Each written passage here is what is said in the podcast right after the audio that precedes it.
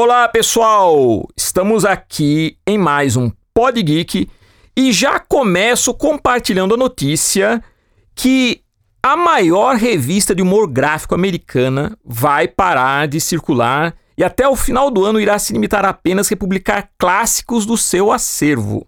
Estou falando da MED, que revolucionou a sátira impressa com o uso do cartoon e caricatura influenciando muitos cartunistas do mundo inteiro, inclusive cartunistas brasileiros, uma vez que ela circulou no Brasil na, na, na década de 70 e 74 pela editora VEC, que foi extinta, e foi um absoluto sucesso, sendo considerado um grande fenômeno editorial na época.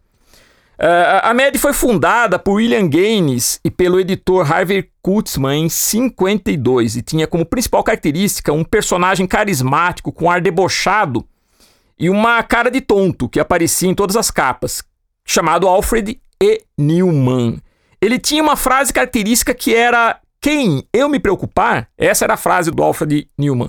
E olha só a maluquice, a MED satirizava tudo relativo ao estilo de vida americano e o Alfred Newman virou um ícone da cultura pop. Ficou tão conhecido que tinha gente que achava que ele realmente existia. Ele tinha uma expressividade tão autêntica devido ao fato de ser desenhado com características bem realistas, é, por caricaturistas de primeira linha que realmente parecia ser uma, uma, uma pessoa.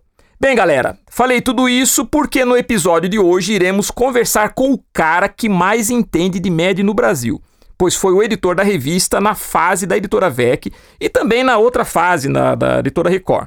Sem contar que ele é um dos maiores editores de quadrinhos do Brasil, além de grande cartunista. Estou falando do Otacílio da Assunção Barros, mais conhecido como Ota. Então fiquem antenados que o papo hoje vai ser pra lá de legal. E vamos começar!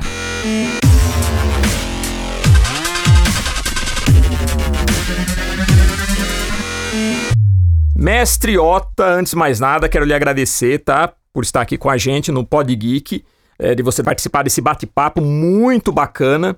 Quero dizer que, particularmente, te considero, assim, um dos maiores editores de HQ do Brasil. E gostaria que você começasse falando um pouco de sua trajetória. Eu comecei, eu sempre quis trabalhar com quadrinhos. E, e fui trabalhar quando eu tinha 15 anos, né? Estava fazendo 16 Aí eu fui arranjar um estágio na Ebal, né? Meu pai me conhecia lá, o Paulo Adolfo e tal. Olha, e... que legal, a Ebal, né? A editora Brasil América, né? É, porque eu já, eu já fazia, eu já fazia meus quadrinhos independentes, né? Quer Sim. dizer, é, é, quadrinhos artesanais, aqueles de adolescente, né? Eu tinha que me profissionalizar, meu pai me me botou. Eu, na EBAL, eu aprendi tudo que eu, que eu sei sobre essa parte de editoria de quadrinhos, entendeu? Que bacana. Eu, eu passei a cuidar da, da redação, né?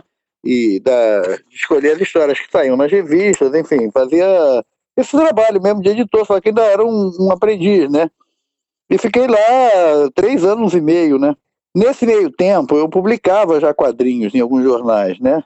Eu já comecei como desenhista, porque outro dia um cara é, falou assim, a outra era editor, editor, virou cartunista e não sei o que, mas até que é bom. Não, olha só, cara, é tudo errado, o cara não conheceu. Eu já era cartunista antes é, de ser É, editor. você publicou numas revistas, né, a Roleta, a Mosca, não é isso? Sim, sim, é, eu publicava, não, nessas e em jornais diários também, uhum. quer dizer, então a minha carreira de quadrinho começou, é, aquela de, de, de desenhar quadrinhos, ela ficou meio que interrompida durante o período que eu estive na VEC, porque não dava tempo para fazer tudo. Então eu só fazia um ou outro para a roleta, vírus e tudo, mas não estava publicando em jornal porque o trabalho de editor me absorvia, não podia publicar meu próprio trabalho, que era contra o regulamento, né?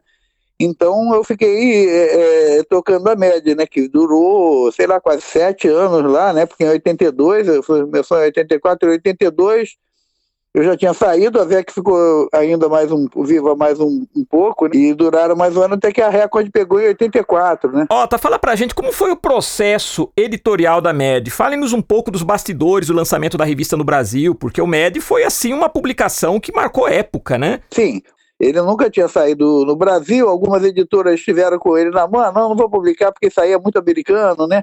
As editoras não achavam que ia dar certo, né? Então teve na mão do Cruzeiro, da Abril, toda, todas as editoras desistiram. Aí o Lotário, o dono da VEC, ele que teve a ideia de trazer, ele ah, escreveu lá para o William Games, eu não sei o que, quero publicar.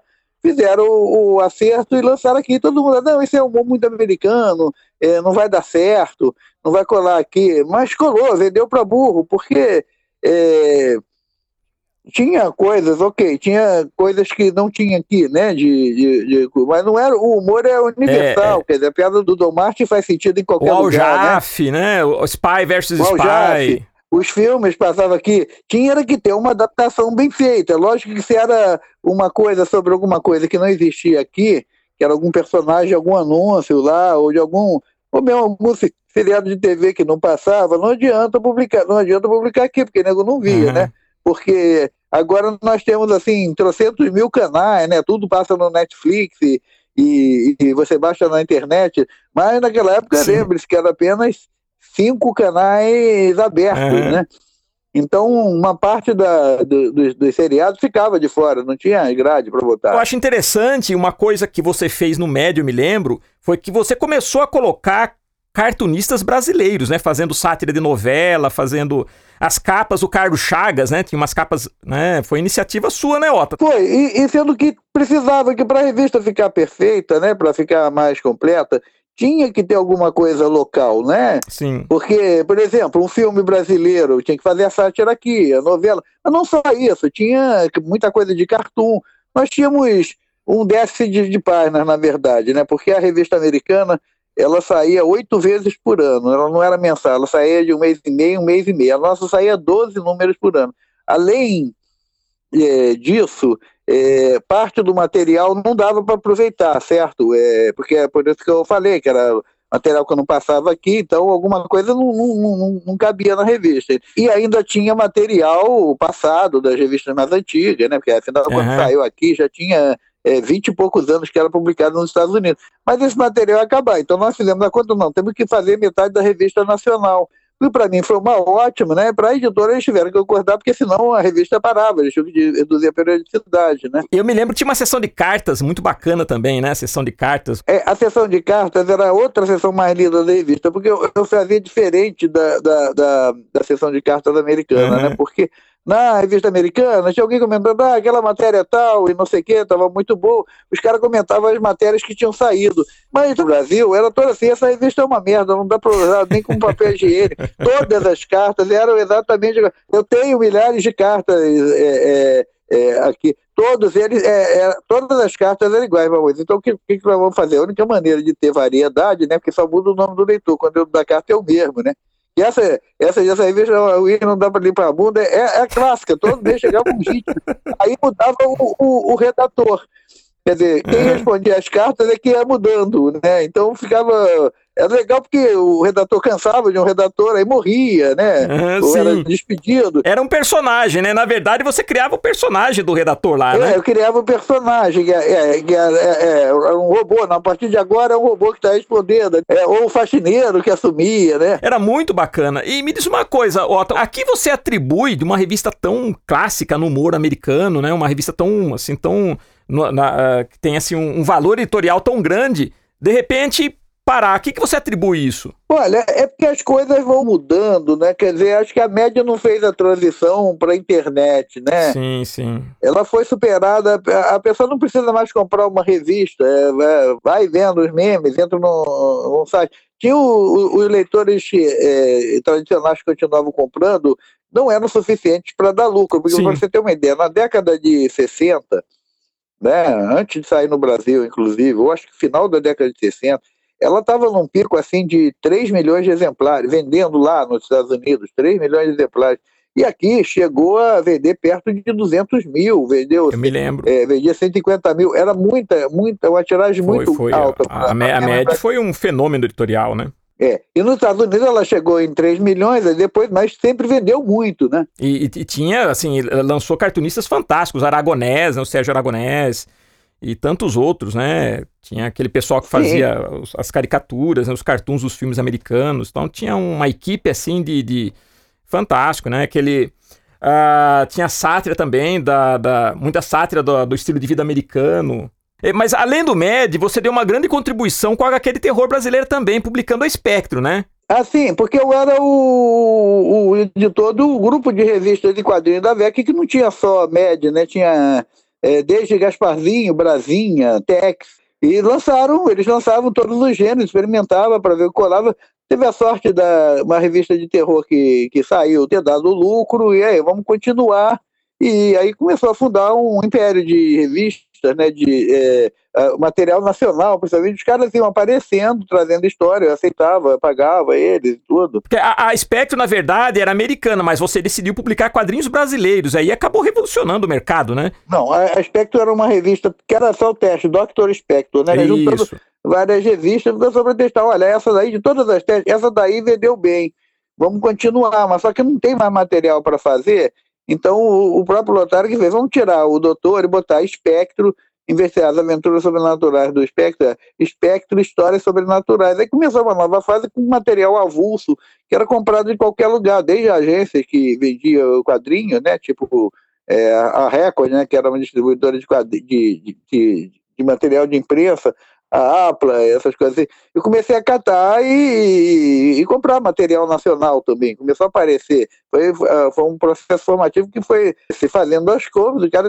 estava todo mundo feliz até que é, acabou, né? É, e você na Spectrum, eu me lembro que além de colocar quadrinhos de terror de artistas na época, assim, que já eram mestres né, na, na, na, no traço do terror, como Shimamoto, Cortez, uh, Nico Rosso, você também começou a colocar artistas novos. Eu, eu acho que o Adson Portela começou na Spectrum, Não, né? Sim, sim. É uma geração que estava se formando naquela época. Sim. O Mano, é, eles, eles faziam ilustrações, é, ele gostava de quadrinhos, enfim, e tinha o Lobo também, que era, escrevia os roteiros, que era fantástico também, né? Que era legal, eu acho, do terror brasileiro, era aquela mistura, né? Que colocava um pouco do cangaço, um pouco do folclore brasileiro, misturava com vampirismo. Achava muito legal isso. Sim, porque uma vez apareceu um, um cara lá, um, um, cara não ficou, mas era um cara que era roteirista, escrevia novela. Aí ele mandou uma história de terror, mas peraí, cara, isso aí os personagens são americanos.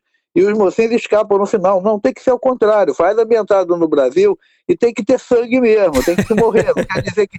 É, é, a filosofia era essa, não quer dizer o, o, o bem entre triunfo. Terror é terror, né? O, e, e, quer dizer, tinha essas características, porque na outra, nem você quer, o vampiro foi derrotado, estamos salvos, não sei o uhum. Não era bem a coisa assim, era a coisa que continuava. Inclusive, que o, o, o, o mocinho, na verdade, era um lobisomem, um vampiro, né? Você também trabalhou com, com né, praticamente, é, é, foi editor das revistas de faroeste da Bonelli, né, na, na, na VEC.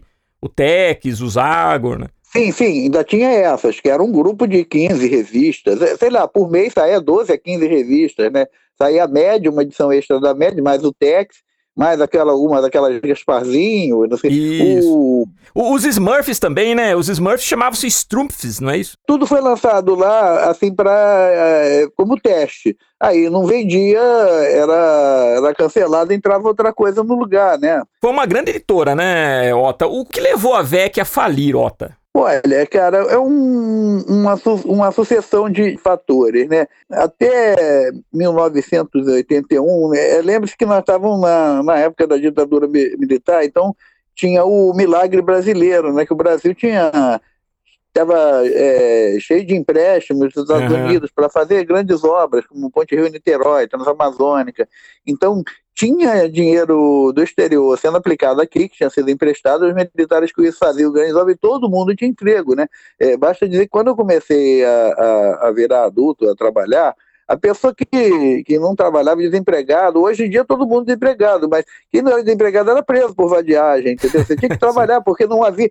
Não, é, é, verdade, não havia desculpa para a pessoa não ter emprego, chovia emprego, né? Eu trabalhava na Eval, mas fazia frila, traduzindo coisa para outras editoras, é, é, publicando tiro no jornal. Tinha trabalho, porque eu, tinha, eu rolava dinheiro, né? Uhum. Na virada dos anos 80, o, o, o dinheiro foi acabando, né? Então, assim, é, é, começou a ter uma crise parecida com, não, não exatamente igual, mas parecida com essa que nós temos hoje, e teve de desvalorização do dólar, né? Então, é, no caso da VEC, isso afetou um pouco a VEC, porque as outras sobreviveram, né? Uhum. Mas a VEC estava montando um parque gráfico, que ia ser legal, porque eles iam ampliar, duplicar a editora praticamente, né? Aquele prédio na Rua do Resende ia ficar como redação, e o parque gráfico ele estava é, se expandindo e tinha uma dívida muito grande em dólar, né? E nessa época o Fim Neto fez uma máxima de valorização e de repente o dólar aumentou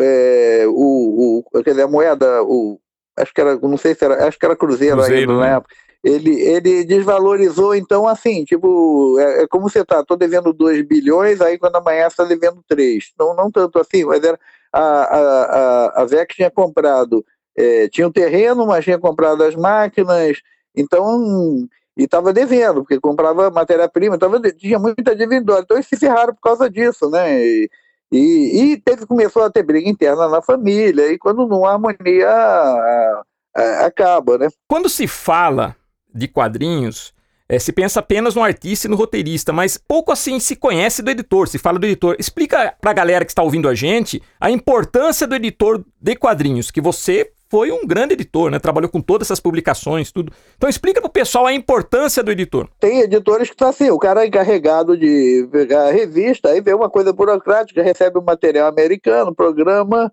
e tal, não sei o quê. Mas no caso eu estava implantando uma linha editorial, né?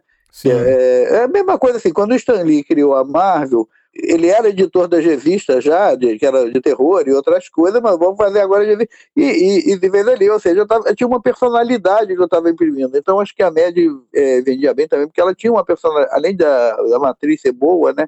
A média brasileira era uma entidade, né? E a Spectro também, que tinha, assim, tinha aquele coisa para o leitor, é, agora o Watson aparece, e os personagens eram recorrentes, isso era uma coisa eu que manipulava o conteúdo que ia sair, né? As pessoas apareciam para vender a história, não, cara, pode fazer a história mais criativa.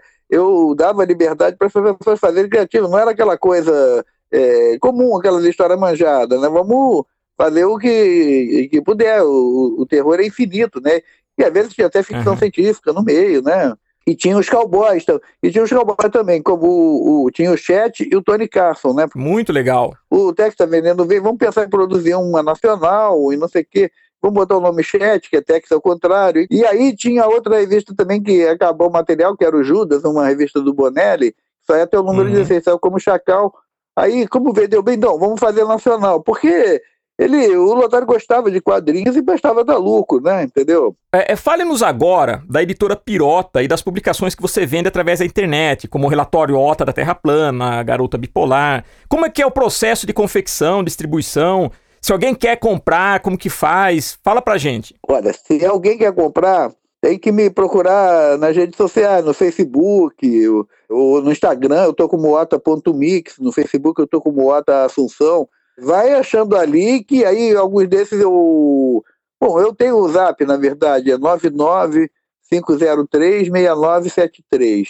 Manda uma mensagem de texto que eu mando, ó, tem essa, essa, essa. Eu tenho. É, é, tem dia que eu vendo assim, sei lá, para um monte de gente. Agora eu, eu tô cuidando de entregar o que eu vendi na semana passada, daqui a pouco eu vou voltar a anunciar. E eu fiquei com a média até 2008, que ia trocando de editor, eu, eu, eu ia junto. Os, a nova editora me contratava, porque afinal era a pessoa que tinha feito a revista da Certo no Brasil esse tempo todo. Até que eu saí em 2008 e eu tenho trabalhado como produtor avulso de, de por exemplo, toda a coleção do Asterix que a Record publicou, é, foi preparada por a, a redação uhum. agora hum. é uma coisa meio virtual, né? Não tem mais um, necessidade de uma central, né? Sim, sim. Desde 95, mais ou menos, eu tenho produzido coisas terceirizadas, inclusive a própria MED era um, um dos produtos, mas assim, e ultimamente eu estava fazendo as edições da Pixel, né, que é, aquelas estavam de Mandrake, Fantasma, Recruta Zero, né, Luzinha, né, eu estava tomando conta de tudo aquilo, mas a Pixel parou em 2015, eles começaram a cancelar as revistas e desistiram. E veio essa crise brasileira, eu fiquei desesperado, e agora o que, eu vou fazer? Eu comecei a fazer minhas próprias histórias, e publicar na internet, e aí depois né, tem que fazer isso. E comecei a juntar, então agora é isso, eu faço a produção, eu junto, eu mesmo faço a edição, não dependo mais de editora nenhuma, eu não dependo mais nem de gráfica, que algumas coisas eu imprimo em casa, entendeu? E você tem um fã-clube muito grande, né, Ota? É verdade. Então, é, é, as pessoas... Porque todo mundo lia Mad quando era adolescente, né? E isso aí foi durante muitos anos, e foi várias gerações de adolescentes, né? Porque é, adolescência é uma fase que dura assim quatro anos, digamos uhum. assim, né?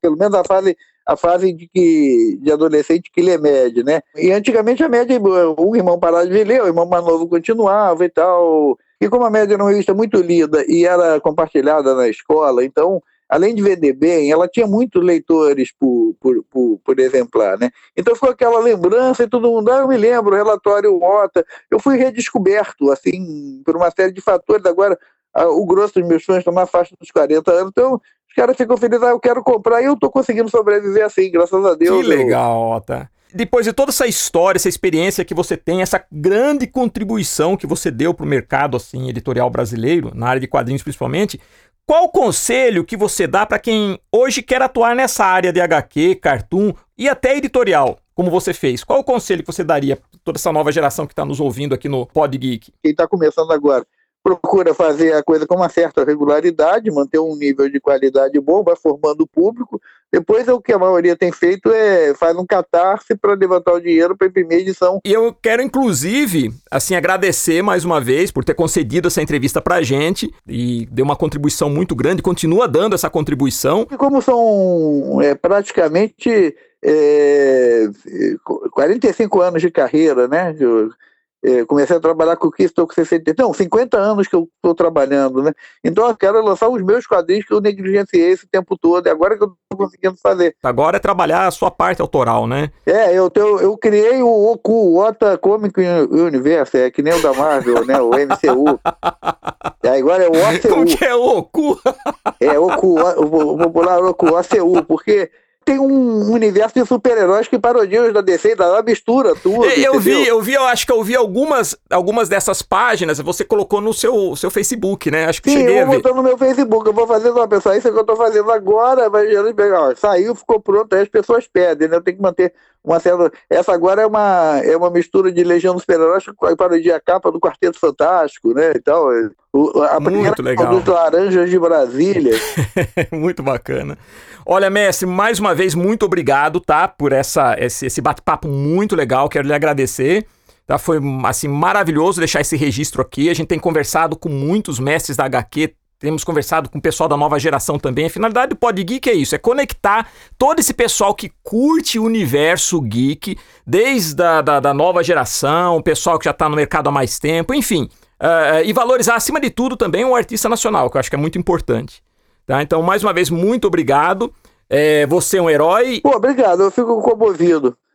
E qualquer coisa eu tô aí vendendo meus livros, é só me procurar. Não, e inclusive, se quiser de novo é, é deixar o seu, seu WhatsApp pro pessoal que estiver nos ouvindo. É 21, né? Por causa do DDD. 21 99503 6973. Agora, tem que mandar mensagem de texto, porque ligação eu não costumo atender, não, porque só é roubado, é cobrador, sei lá, porque então a pessoa chega e manda uma mensagem, olha, que é o fulano, quero comprar assim, ô, oh, perfeitamente, aí vou, vou, e por ter eu não gosto muito de falar no telefone, hoje eu estou abrindo uma sessão para você. Muito obrigado, viu, Otto, fico muito agradecido, né, para mim, é, é para mim foi, assim, é, é, é, fantástico, assim, maravilhoso ter essa sua participação aqui no Pod Geek, e falo pro pessoal que está nos ouvindo, que anotou o seu WhatsApp, que realmente compre as publicações da editora Pirota, que vale a pena. O Ota é um grande cartunista e um dos maiores editores do mercado nacional de HQ. Obrigado, valeu. Tchau, pessoal. Tchau, galera. Obrigadão. E, pessoal, tá aqui a nossa mensagem. Tal qual Ota, sejam também heróis.